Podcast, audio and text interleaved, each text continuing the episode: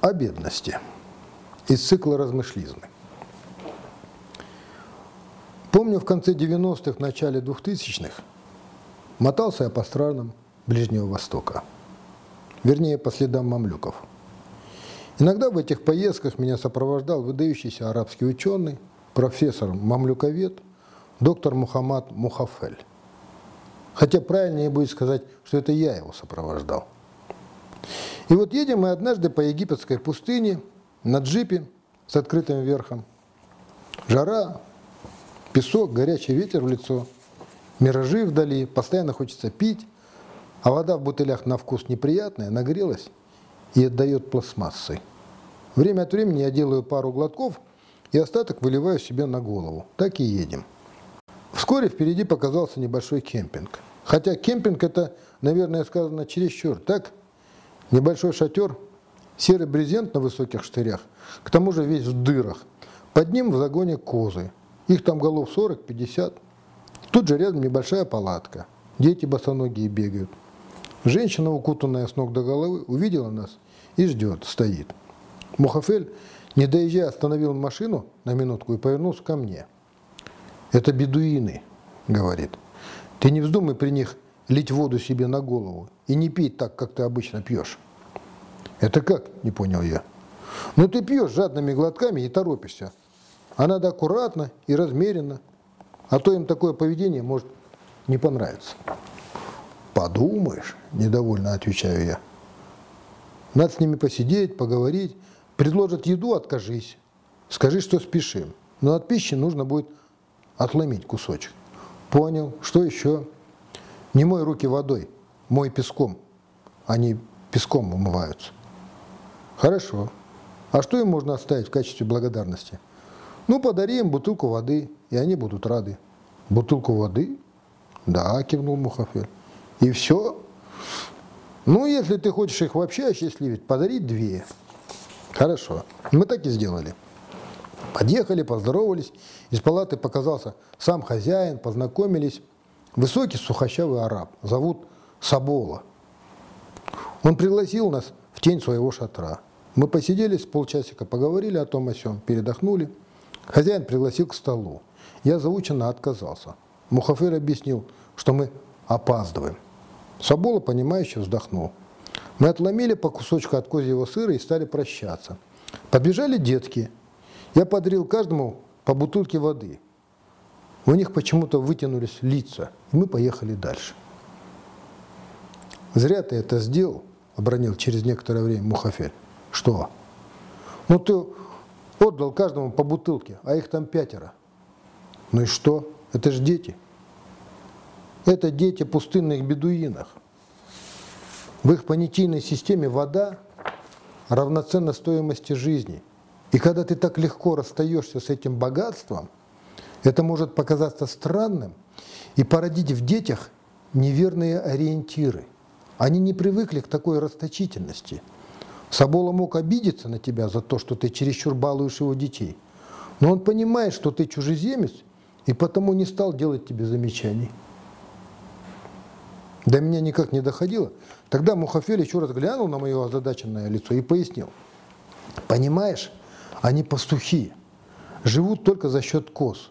Как видишь, тут нет ни травы, ни земли, ни деревьев, сплошной песок. Ничего не посадишь и не вырастешь.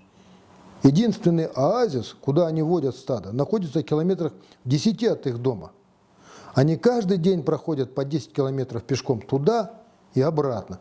Ближе жить не получается, тут у каждого своя территория.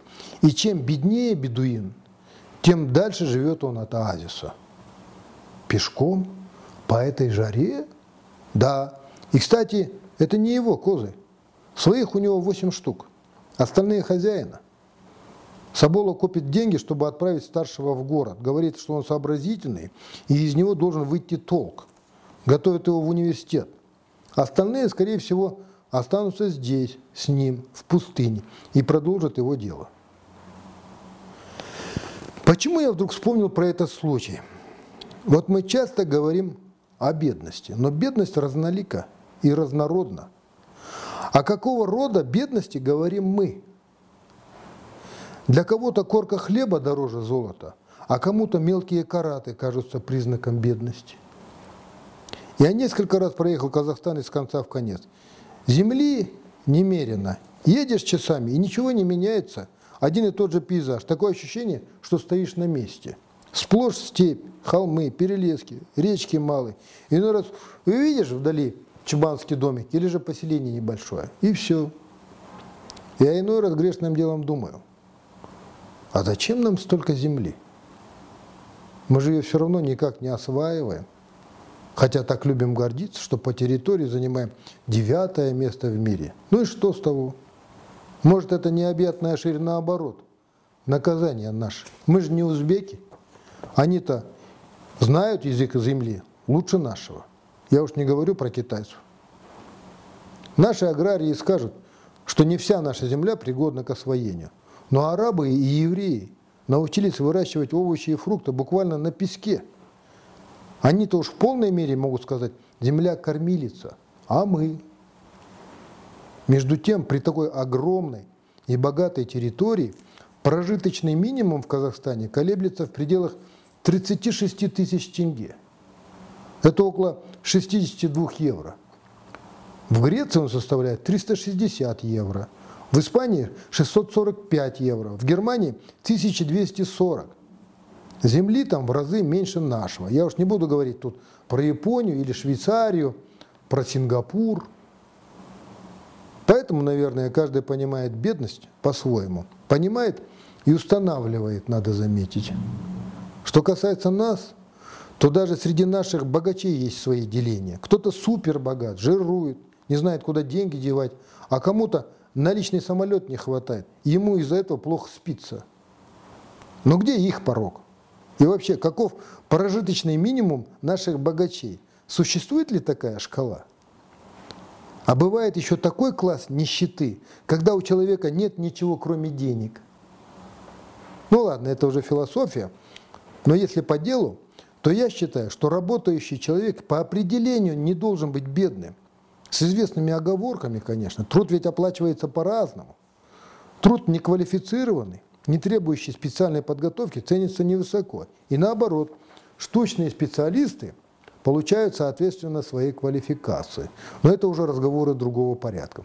Это я к тому, что в нашем обществе весьма сильны иждивенческие настроения.